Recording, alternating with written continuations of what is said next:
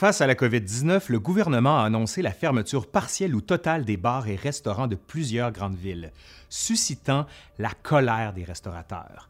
À l'époque médiévale, les débits de boissons sont également surveillés de près par les pouvoirs, inquiets de leur potentiel subversif. Allez, aujourd'hui, à l'Histoire nous le dira, en collaboration avec Actuel Moyen Âge, une dernière taverne avant la fin du monde. Ouais, une dernière.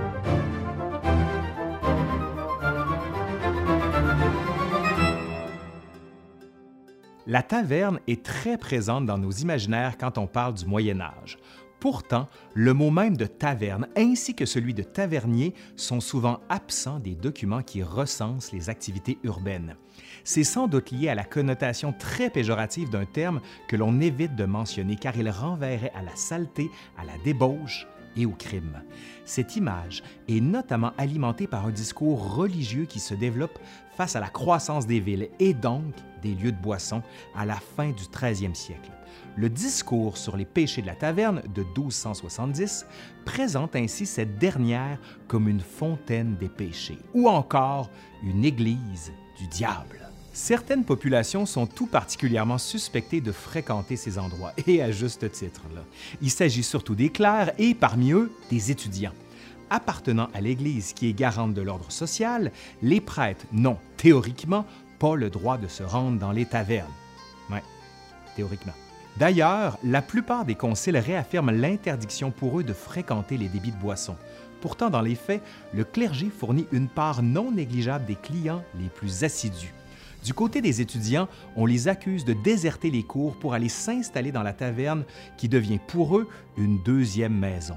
Les autorités royales et urbaines, de leur côté, affichent un souci de contrôler les débits de boissons. Les tavernes sont alors soupçonnées de favoriser l'oisiveté, mais aussi la dilapidation du salaire gagné au travail dans les sombres jeux d'argent, et pire encore, d'être des lieux où pullule le crime et où se fomentent les révoltes. Au 14e siècle, alors que la Grande Peste diminue la quantité de main-d'œuvre disponible et que l'autorité royale cherche à se renforcer sur les sujets du Royaume de France, la fréquentation des tavernes est de plus en plus criminalisée.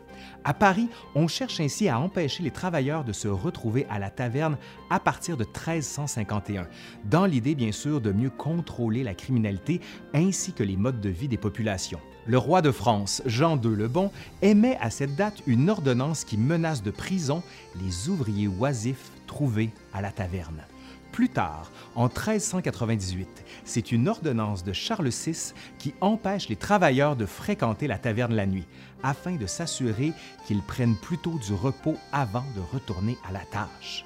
C'est aussi l'ivresse de la taverne qui provoquerait les révoltes.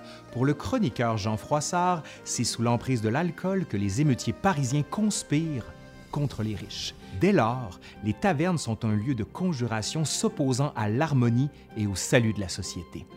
Étudiant turbulent du quartier latin au milieu du 15e siècle, François Villon, habitué des tavernes et des bordels, se fait l'écho de toutes ces représentations de la taverne, mais de manière amusée et joyeuse. Dans sa ballade de bonne doctrine à ceux de mauvaise vie, le poète y parle des pipeurs, tailleurs de faux coins, c'est-à-dire de fausses monnaies, des traîtres, pervers et larrons des tavernes qui dépensent tous leurs gains aux tavernes et aux filles.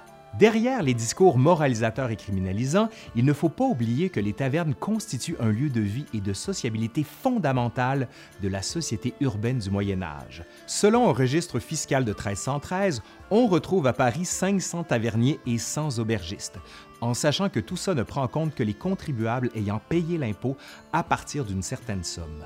Au début du 15e siècle, le libraire flamand Guillebert de Mai affirme pour sa part qu'on trouve 4000 tavernes à vin à Paris. Bon, ouais, derrière toute cette exagération, on devine tout de même un phénomène social majeur. Bien avant la crise du logement contemporaine, vivre dans le Paris médiéval quand on n'appartient pas aux classes aisées était relativement inconfortable. On habitait dans une maison souvent sans cuisine, sans cheminée, où l'on reste uniquement le temps de dormir et où l'on vit parfois et souvent seul. Dès lors, la taverne devient un lieu convivial où on peut se nourrir et se désaltérer. À ce titre, dans les couches populaires, il est courant de manger hors de chez soi, dans une taverne avec une cuisine ou encore à se faire livrer par des traiteurs. On peut y trouver de la nourriture bon marché, par exemple les petits pâtés des étudiants affamés ou de la charcuterie prête à manger.